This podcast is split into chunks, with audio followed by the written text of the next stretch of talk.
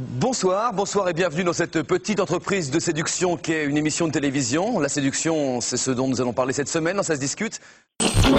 Je ne me souviens pas de tout, euh, mais suffisamment pour savoir que mon comportement n'était pas normal, loin de là, et pas acceptable. J'ai vraiment pété les plombs. Euh, ouais, c'est, je, je, bah, oui, je me suis beaucoup occupé des autres et passé de moi-même. À y réfléchir aujourd'hui, je vois que Effectivement, j'étais très fragilisé, très complexé sans doute, Benoît. Et, au moment où j'ai trouvé l'alcool, j'ai pu me, me, trouver une force, quoi.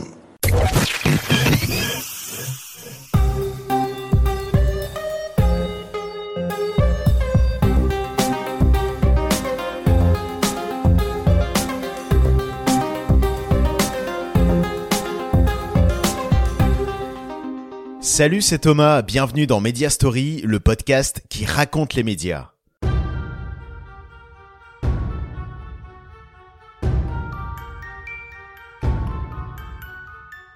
Aujourd'hui, je vous propose un épisode dédié à un animateur qui nous a quittés il y a déjà 10 ans et qui a profondément marqué la télé, Jean-Luc Delarue. Jean-Luc Delarue et donc euh, vient de décéder à l'âge de 48 ans euh, des suites de son cancer. On, hmm. écoute tout de suite. Nous sommes en direct avec Pierre Lescure. Pierre Lescure, vous êtes l'ancien patron de Canal+. Vous connaissez très bien Jean-Luc Delarue. C'est sans doute l'un des, garçons qui nous a le plus euh, sidéré euh, par son accomplissement déjà lorsqu'il s'est pointé à Canal alors qu'il devait avoir 25 euh, ans, 26 ans. Le 23 août 2012, BFM TV passait en édition spéciale pour annoncer le décès de l'animateur Jean-Luc Delarue. Pour témoigner, la chaîne Info avait fait appel à Pierre Lescure, l'ancien boss de Canal+, la chaîne des débuts de Delarue. Enfin, plus précisément là où il a connu ses premiers succès dans le PAF. Eh ben voilà. Bonjour à toutes et à tous. Danjon et Delarue sont ravis de vous accueillir sur ce nouveau plateau d'une page de pub le jeu. Positivement ravis, on est positivement, ravis. Vous savez qu'aujourd'hui c'est une grande première pour TV6 qui lance toute sa grille et toute sa panoplie de nouveaux programmes. Eh bien c'est une grande première pour nous tous aussi parce que pour la première fois, on va jouer avec des films publicitaires devant des caméras de télé. En mars 1986, une nouvelle chaîne était créée, TV6. Parmi ses actionnaires, on retrouvait notamment la radio Énergie et l'agence de publicité Publicis. Et c'est justement du monde de la pub que venait un des animateurs de cette nouvelle télé dédiée à la musique et aux jeunes, Jean-Luc Delarue. À tout juste 22 ans, il animait le jeu Une page de pub, en duo avec son complice Olivier Dorangeon, qui choisira pour la suite de sa carrière le ciné plutôt que la télé. Mais l'aventure n'a pas duré longtemps. Sur l'autel de la bataille politique gauche-droite de l'époque, TV6 fut sacrifié. Le duo de la rue d'Orangeon rebondit alors sur Antenne 2 dans la cultissime émission Les Enfants du Rock, et il fut repéré par un autre média, Europe 1. La radio leur confia les rênes du classement musical le plus célèbre du moment, le Top 50. Voilà, ça c'était Soldat Louis du Rhum et des femmes. Et je vois arriver le petit de la rue qui va nous parler de David et Jonathan. Bah alors comme ça on prend mon boulot, j'ai 5 minutes, j'étais en train de danser la gaudriole sur... Vous aimez bien vous Soldat Louis, euh, Super Boloch Bah ça me rappelle un petit peu un truc qui s'appelait Licence 4 je trouve. Ah oui mais alors c'est matinée de Pogs. Mais ça on dit ça à chaque fois que ça commence à parler français, je dis, on a mhm. du mal à se... Mais c'est pas mal, ça rentre dans le top, c'est une des meilleures entrées du top 50, c'est 41ème meilleure vente de 45 tours. C'est sur Europe 1 qu'on a pu entendre les débuts du style de la rue. Un rythme rapide, un ton décontracté, mais précis. C'est ce style qui plut à la récente chaîne du câble, Canal+. Il rejoignit l'équipe de chroniqueurs de Michel Denisot, dont Demain, une émission dédiée à la vie quotidienne. À la rentrée 1990, l'émission évolua, elle devint quotidienne et se renomma La Grande Famille. Et quand au bout d'une saison, Denisot quitta la présentation du programme, il passa la main au jeune prodige de la maison, Jean-Luc Delarue. Il se retrouva à la tête d'une grande famille dans laquelle on retrouvait entre autres l'illustre pourfendeur de la malbouffe, Jean-Pierre Coff. On va me dire, oui, oh, vous êtes, vous êtes un con, vous allez jeter ça. Oui, je le jette, parce que ça, c'est honteux, ça. C'est pas de la charcuterie, ça, c'est de la merde. Alors que ça, c'est bon. Voilà la différence. C'est dans la grande famille qu'est née une des passions de Jean-Luc Delarue, le recueil de témoignages. Outre les interventions des chroniqueurs, plusieurs anonymes étaient reçus pour se confier sur différents thèmes, des plus graves comme la dépression, aux plus légers comme le premier baiser. Parallèlement au petit écran, la carrière radio de Delarue continuait elle aussi son ascension. Après le top 50, il présenta Mon œil, une émission sur les coulisses de la télé, puis les après-midi, et dès la rentrée 1992, le prime time de la radio, la matinale. À ses côtés, la rédaction d'Europe 1, et c'est dans cette équipe qu'il fit une rencontre déterminante pour la suite, celle de Jean-Pierre Elkabach. Le journaliste politique était fasciné par l'aisance et le talent du jeune animateur. Pas étonnant alors qu'une fois nommé à la tête de France Télévisions fin 93, il fit appel à son poulain Jean-Luc Delarue. Pour celui qui s'apprêtait à passer le cap de la trentaine, l'année 1994 marqua un tournant majeur dans sa carrière et dans sa vie. C'est la saison des transferts. Jean-Luc Delarue, né le 24 juin 1964, change de club au moment où il va passer le cap de la trentaine. Jean-Luc, bonjour. Jean-Luc Delarue, euh, virgule, c'était un secret de Polichinelle depuis quelques semaines, virgule, quitte Canal Plus pour euh, France 2 à la saison prochaine. Pourquoi et pourquoi faire? En prenant la tête de France Télé, Jean-Pierre Elkabbach s'était donné pour mission de battre en audience TF1. Pour cela, il avait choisi de miser sur des nouveaux talents du petit écran, Nagui, Arthur et Delarue. Si Nagui et Arthur étaient en charge des divertissements, Delarue, lui, arrivait avec un genre de talk show très connu aux États-Unis, mais peu vu en France, le débat de société.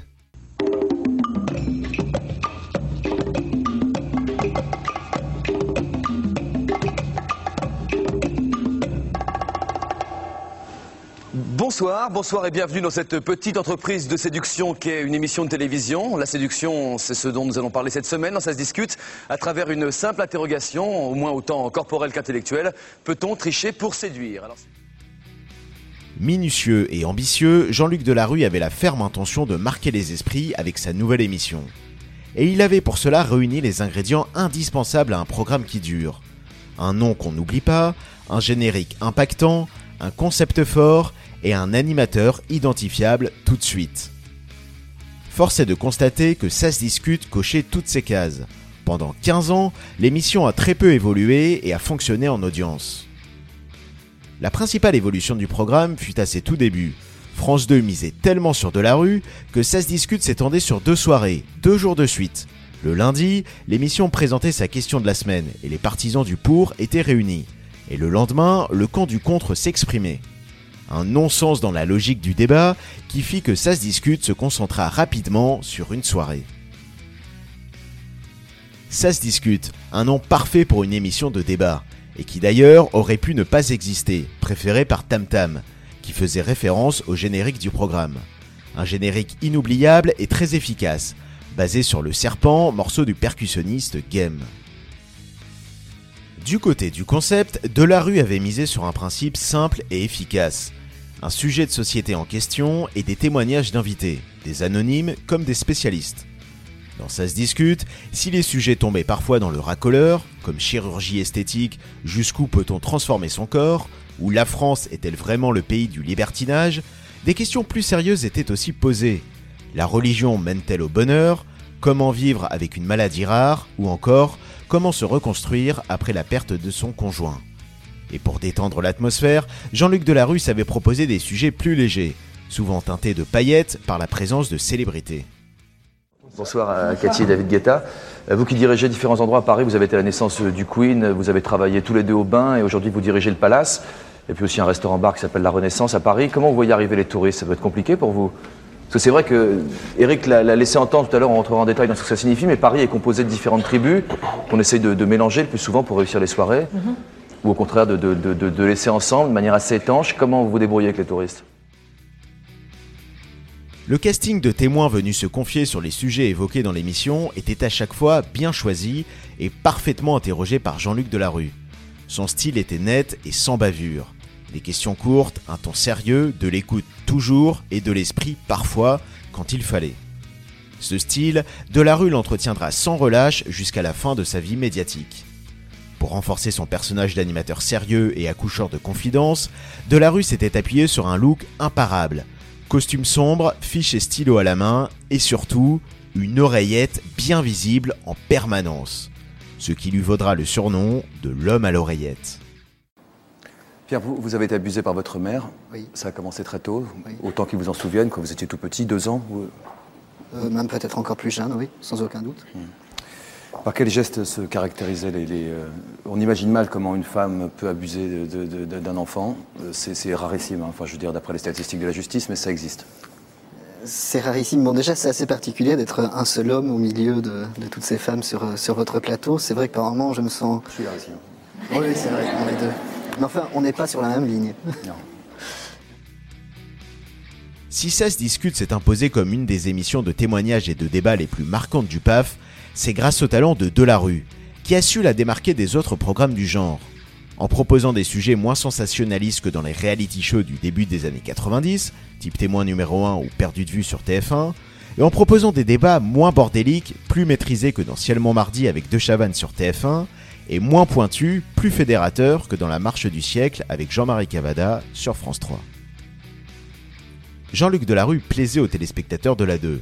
Il a obtenu donc dès 1995 une émission hebdo supplémentaire, déjà dimanche, un talk show. Si cette émission ne resta pas dans la postérité, elle permit de révéler au grand public un jeune duo d'humoristes, Cad et Olivier. Il arrive, il monte sur le cours, Steve Austin, alias l'homme qui valait 3 milliards. Il arrive, il rentre sur le cours. Grâce à sa super rapidité, personne ne l'aperçoit. Ces images, jamais personne ne les a vues. Il se plante devant Culty. Il lui assène un super coup de genou rotatoire hydraulique dans la cuisse et un pétage de tibia. S'en va aussitôt. Culty, Culty qui croit être victime d'une crampe, rate son coup droit et envoie la balle en dehors du cours et offre la victoire à l'équipe de France. Et c'est Nelson Montfort qui conclura cette magnifique journée pour le tennis français avec cette phrase mémorable en forme de citation. Si la France a gagné, c'est que la Suède a perdu. Delarue animait ses émissions et il les produisait aussi. Quand il est arrivé sur France Télé, il a créé sa société de production, Réservoir Prod, une référence au célèbre film de Tarantino, Réservoir Dogs. Et parce que Jean-Pierre Elkabach ne comptait pas lésiner sur les moyens pour concurrencer TF1, il avait signé un contrat d'exclusivité avec la boîte de prod de l'animateur pour un montant de 125 millions de francs par an sur une durée de 3 ans, soit l'équivalent de plus de 20 millions d'euros. Des contrats similaires avaient été passés avec les autres animateurs producteurs prometteurs de la 2, Nagui et Arthur. Et cela n'était pas passé entre les mailles du filet du député Alain Griotré, qui ayant accès aux comptes des télé et radios publiques, avait tiré la sonnette d'alarme, s'étonnant alors d'une pratique s'apparentant davantage aux chaînes privées plutôt qu'aux services publics. Rapidement, l'affaire a éclaté au grand jour. Le scandale des voleurs de patates, comme l'appelaient les guignols de l'info. Face à la polémique, El Kabach avait convoqué les animateurs producteurs concernés pour renégocier leur contrat. Tous avaient accepté, sauf un, Jean-Luc Delarue. À partir de cet épisode, la relation entre El Kabach et Delarue fut fracturée, et une guerre fut enclenchée entre l'animateur et France Télé. Euh, donc je me suis défendu, Michel, sur Jean-Pierre Elkabbach. Il faut que ce soit clair pour tout le monde. Moi, je, euh, quand on m'attaque, je me défends. Quand on m'attaque très fort, je me défends très fort. Si on m'attaque pas, je ne m'attaque pas. Voilà. Le groupe public avait missionné un expert du tribunal de commerce pour évaluer le coût réel des émissions produites par Jean-Luc Delarue. El Kabach reprochant alors à l'animateur producteur de ne pas mettre à l'antenne tout le budget qui lui était alloué. Hors de question de se laisser faire pour Delarue, qui avait engagé un procès contre France Télé à l'encontre de cette décision. Un procès qu'il remporta et qui entraîna la chute de Jean-Pierre Elkabach, qui dut démissionner peu de temps après, victime d'une motion de défiance des salariés de France Télé. Delarue avait prévenu, il s'était défendu très fort. Je ne voudrais pas que l'attaque portée contre moi handicape le groupe France Télévisions. C'est pourquoi j'ai décidé de m'en aller. Si la carrière d'El Kabach à la tête de la télé publique s'était brusquement arrêtée, celle de Jean-Luc Delarue continuait d'avancer. À la fin des années 90, il débarquait avec un nouveau projet ambitieux, celui d'un talk show en access sur France 2, avec C'est l'heure.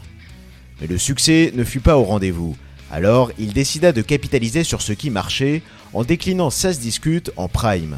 Ce fut jour après jour. La fin des années 90 marqua également l'expansion des productions Made in Réservoir Prod, incarnées par d'autres visages que Delarue. La plus marquante d'entre elles fut sans conteste C'est mon choix.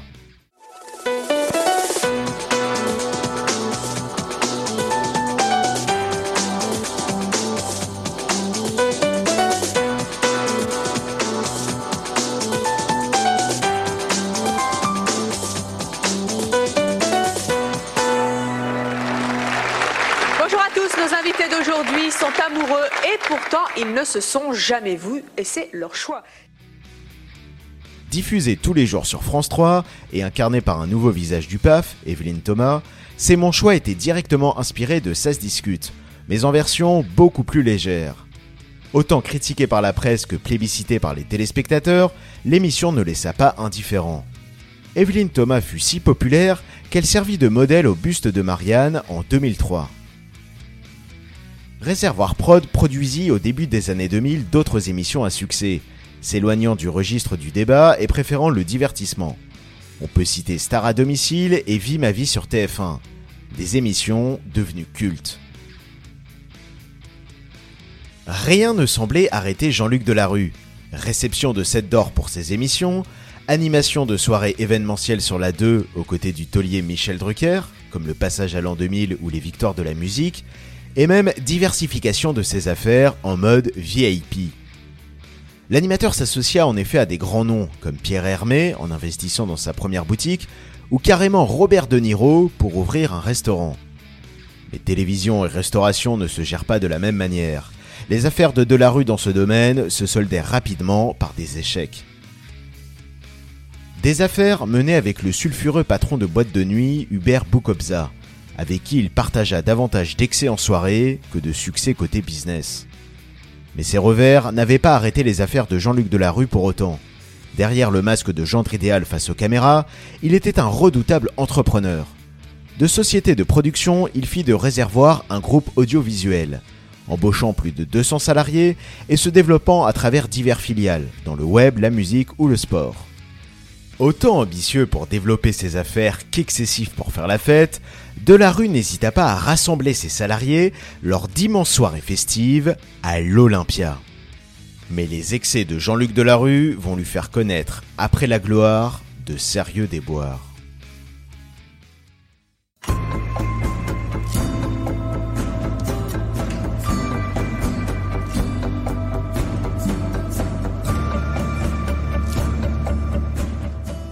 Si Jean-Luc Delarue a connu une ascension fulgurante dans les médias, ces dernières années furent une dramatique descente aux enfers.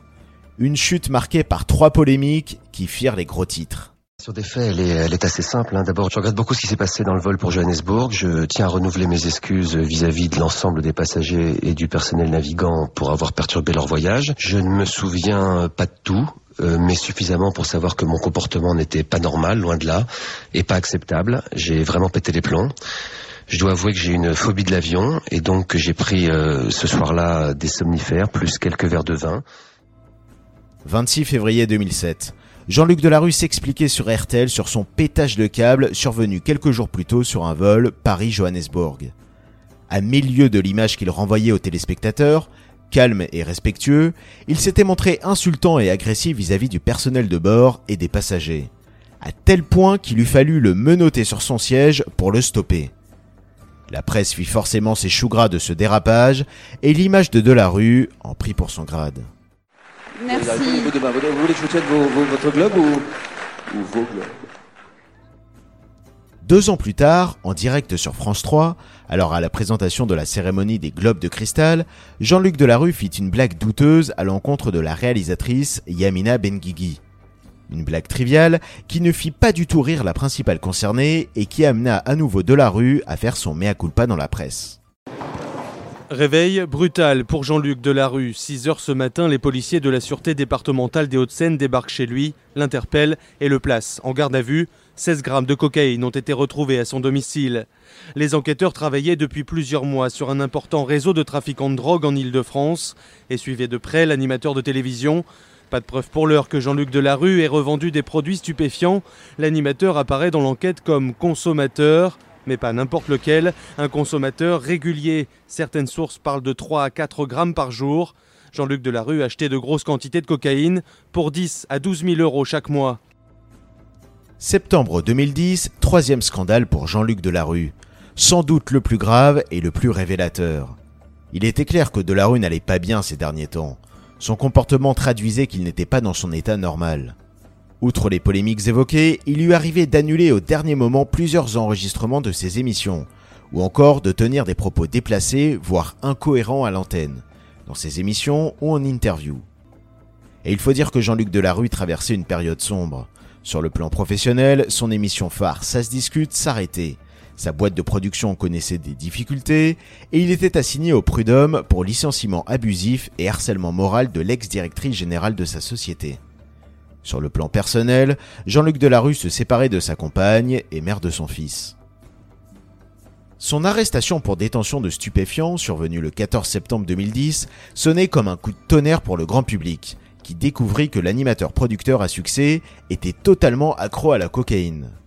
Pour les proches de l'animateur, ce n'était qu'un secret de polichinelle. Il fut révélé que Jean-Luc Delarue y consacrait près d'un tiers de son salaire, soit environ 10 000 euros par mois.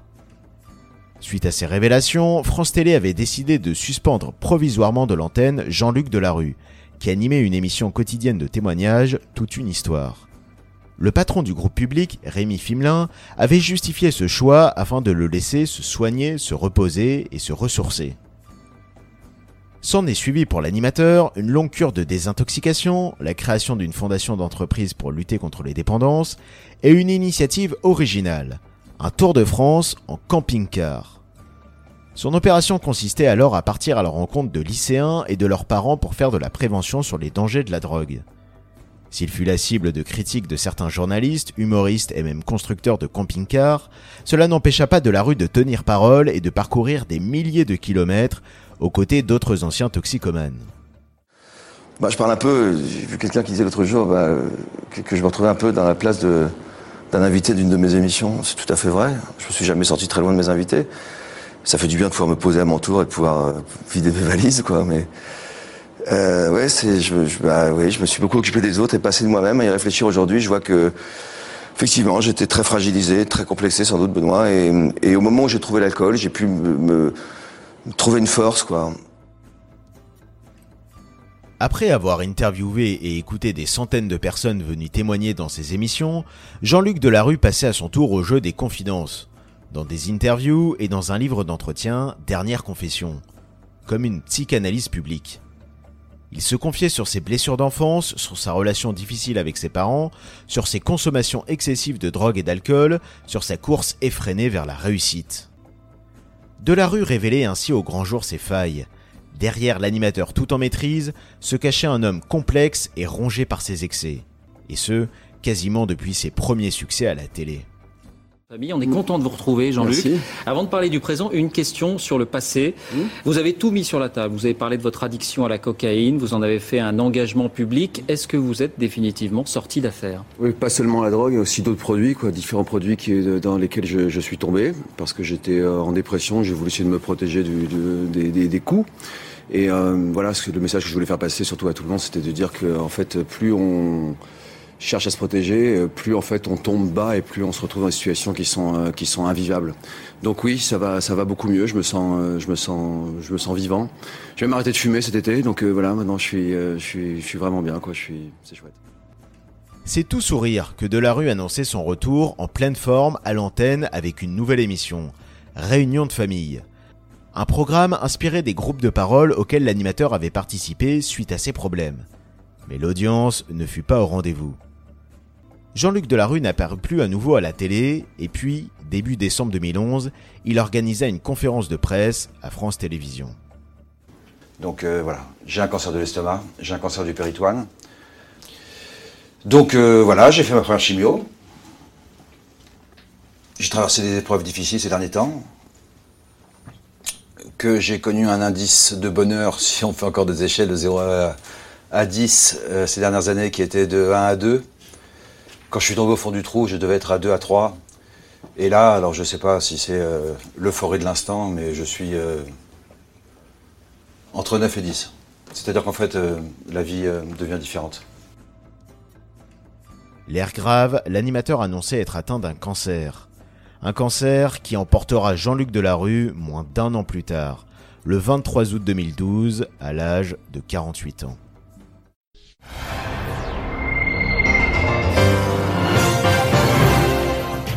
Madame, Monsieur, bonjour et bienvenue dans cette édition du Trésor. Le monde de la télévision est sous le choc. Jean-Luc Delarue est mort la nuit dernière des suites de son cancer. Il était âgé de 48 ans. Dans un instant, Nous reviendrons sur la carrière et sur l'émotion suscitée par la disparition de celui qui fut pendant longtemps votre animateur préféré. Jean-Luc Delarue fut sans doute l'un des animateurs producteurs les plus talentueux et ambitieux de sa génération. Adoré des téléspectateurs et reconnu comme le meilleur d'entre tous par bon nombre de la profession. Il a profondément incarné et marqué les émissions de débat et de témoignages à la télé, notamment avec 16 discutes. Avec un goût pour satisfaire les attentes du public, il a produit de nombreuses émissions qui ont rassemblé les téléspectateurs. C'est mon choix, Vie ma vie, Star à domicile. Un tel succès que sa maison de production Réservoir Prod lui a survécu et produit toujours l'émission quotidienne de témoignages de France 2, ça commence aujourd'hui. Jean-Luc Delarue, c'était le gendre idéal, l'homme à l'oreillette, l'animateur producteur à succès rattrapé par ses excès. Un personnage aux multiples facettes qui l'ont porté au sommet avant de tragiquement précipiter sa chute.